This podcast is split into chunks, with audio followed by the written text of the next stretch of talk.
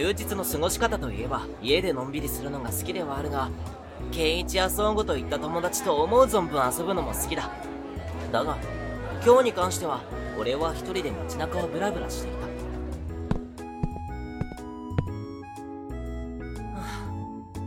小さくため息を吐く。休日ということで姉さんも兄さんも家にいるのだが二人から聞いた言葉に俺は頭を悩ませていた。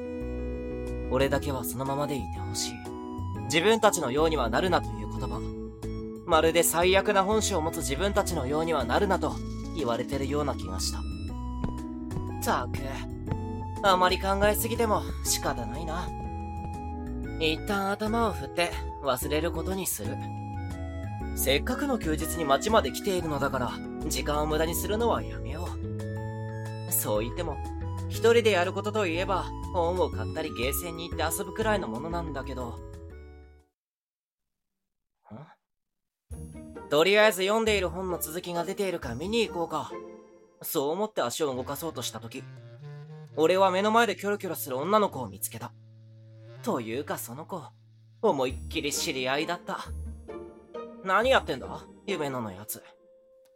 そう。そのキョロキョロしている女の子は夢野だったゲームのスチルで見た私服を着飾る美少女。周りの男の視線も集めるその姿はさすがとしか言いようがない。何か探してんのかな？この先はゲーセンとかばかりで女の子が一人で行くようなところはないはずだけど。そう思っていた時一人の男性が夢野に近づき声をかけたが夢野は無視。そっけない夢野の態度に男性は何とかすがるように声をかけ続けるもやっぱり夢野は視線すらよこさない。というかすごい冷たい目をしてないか？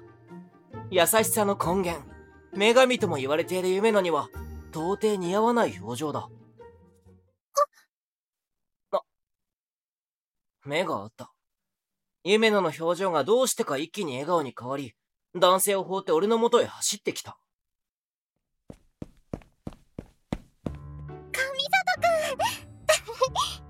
休日に会うなんてすごい偶然だね。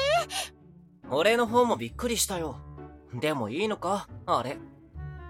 夢野の反応からしてどうでもいいんだろうけど一応聞いてみた。え？何の話？私ずっと一人だったよ。ね。でもさっき話しかけていた人ずっとこっち見てるけど。ん？はあ。どうやら本当にもう目に入ってないらしいどんな人でも迷惑狩りはしても対応すると思っていただけに少し意外だ。それにしてもこうして制服ではない夢のを見るのはゲームのスチル以来かもしれない。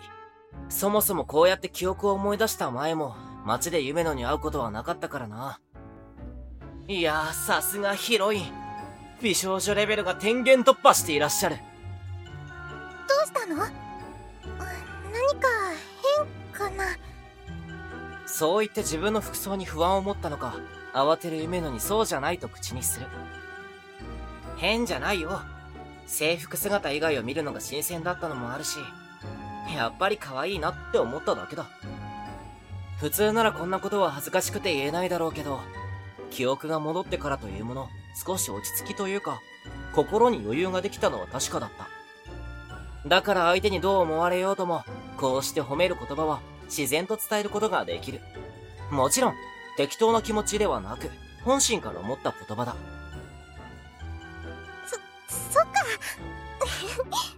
嬉しいな笑みを浮かべた夢野からさっと顔をそらしたあのまま見つめ続けていたら、逆にこっちが照れてどうにかなってしまいそうだったからだ。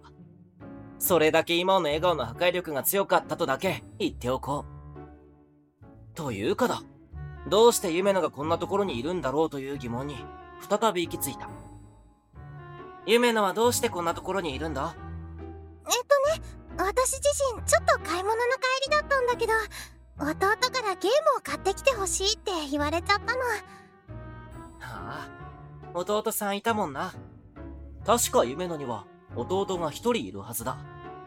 一つ下の中学3年生で物語にも少しだけ出てきた気がする。俺の言葉に夢野がえっと声を漏らしたことで、俺はしまったと内心慌てた。あ私弟がいるって言ったかな？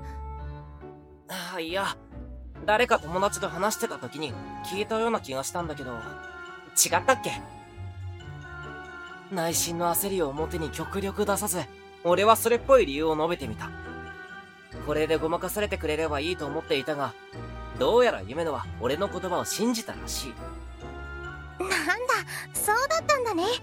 私そんなに大きな声で話してたのかな。結構聞こえてたからな。そっか。ちょっと恥ずかしい。これで騙されてくれてよかったというと人聞きが悪いかもしれないけど俺個人としては助かったという感じだ本来なら俺が知り得るはずのないことを追求された結果ボロが出て変に思われるのも嫌だった。とはいえだ。こうして夢野がごまかされてくれたわけだが改めて話を戻すことにしよう。ゲームを買ってきてほしいってこの辺まで？うんこの辺りに中古屋があるらしいんだけど私この辺はあまり来ないからわからなくて。なるほど確かにこの辺りには有名な中古屋があるにはあるけどあまり足を運ばない人にはわからない場所にあるのも確かだ。健一とよく一緒に行くこともあって俺は知ってるけどさすがに夢野のような女の子には無縁の場所だしな。というか弟くんよく自分の姉にそんな頼み事をしたな。そこの突き当たりまで行って左。そこから建物を4つくらい通り過ぎたらゲームショップだから。本当？上里くんはよく行くの？はあ。つっても健一に誘われた時くらいだけどさ。そうなんだ。わざわざその店に行くのは昔のゲームをやりたくなって中古を漁るくらいなものだ。行動ではあったけど夢野は道順を覚えたのかお礼を言って歩いて行ってしまった。俺から離れ一人になったのを見計らったように男の目が集まる。やっぱり店まで連れて行った方がいいか？そんな風に悩んでいた俺だったがすぐに夢野をちゃんと連れて行かないといけないって考えを改める光景を目にしたへえ、ちょ、ちょっと夢野、そっちは右だ左に行かないと俺の目の前で思いっきり反対側に向かっていった夢野を俺は追いかけた。あれ夢野って香港音痴とかそんな設定があったかなとりあえず、夢野に追いつくと彼女は、はっはと、気まずそうに笑う。ちょっとドジな部分があって、それで。一緒に行こう。心配だわ。自分でドジって言った感じ、もしかしたら本当に方向音痴なのかも。でも、右と左をそんなすぐに間違えるかな。まあ、いいかと思い、俺は夢のショップまで連れて行った。店長に彼女かってからかわれたけど、首を振っておいた。結構レトロなの弟さんやるんだな。へえ、確かに結構年代物って感じはするね。大事そうにゲームを抱えてる夢野を見て、弟のことを大事にしているのが伝わってくる。姉さんや兄さんから感じる慈愛のようなもの。それを俺は夢野から感じ取った。さてと、それじゃあ俺はそろそろ行くな。とう上里くん。本当に助かったよ。いいってことよ。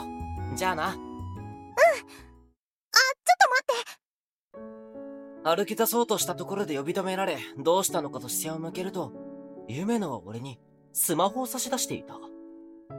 せっかくだし、連絡先交換しない？え？その驚きが出てしまった。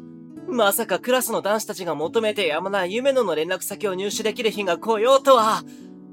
って思ったけど、よくよく考えたら別に俺は夢野に特別な感情を抱いてるわけじゃないし、そこまでか。こっちこそいいのか？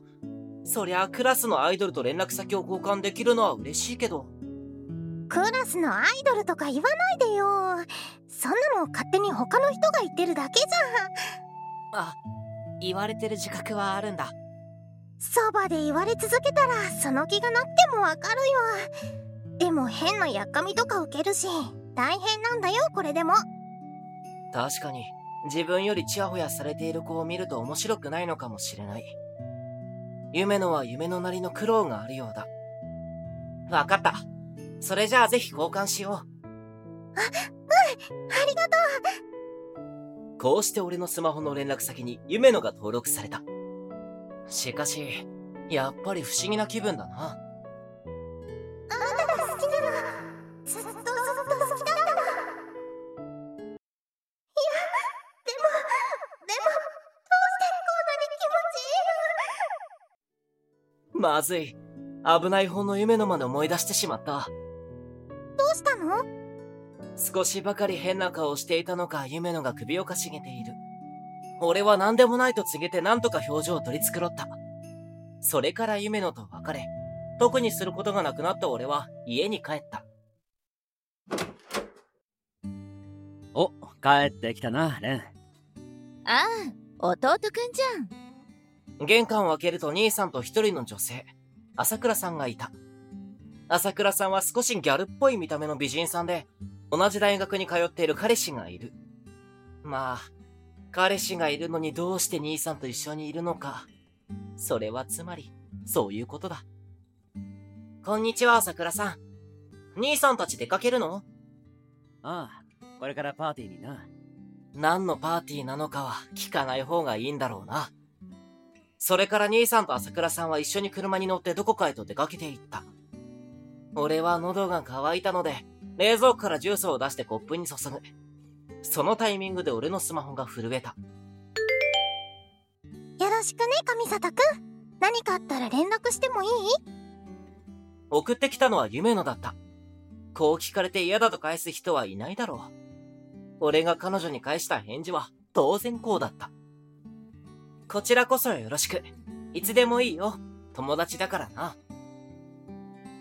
ま、これが無難な返事だろうな。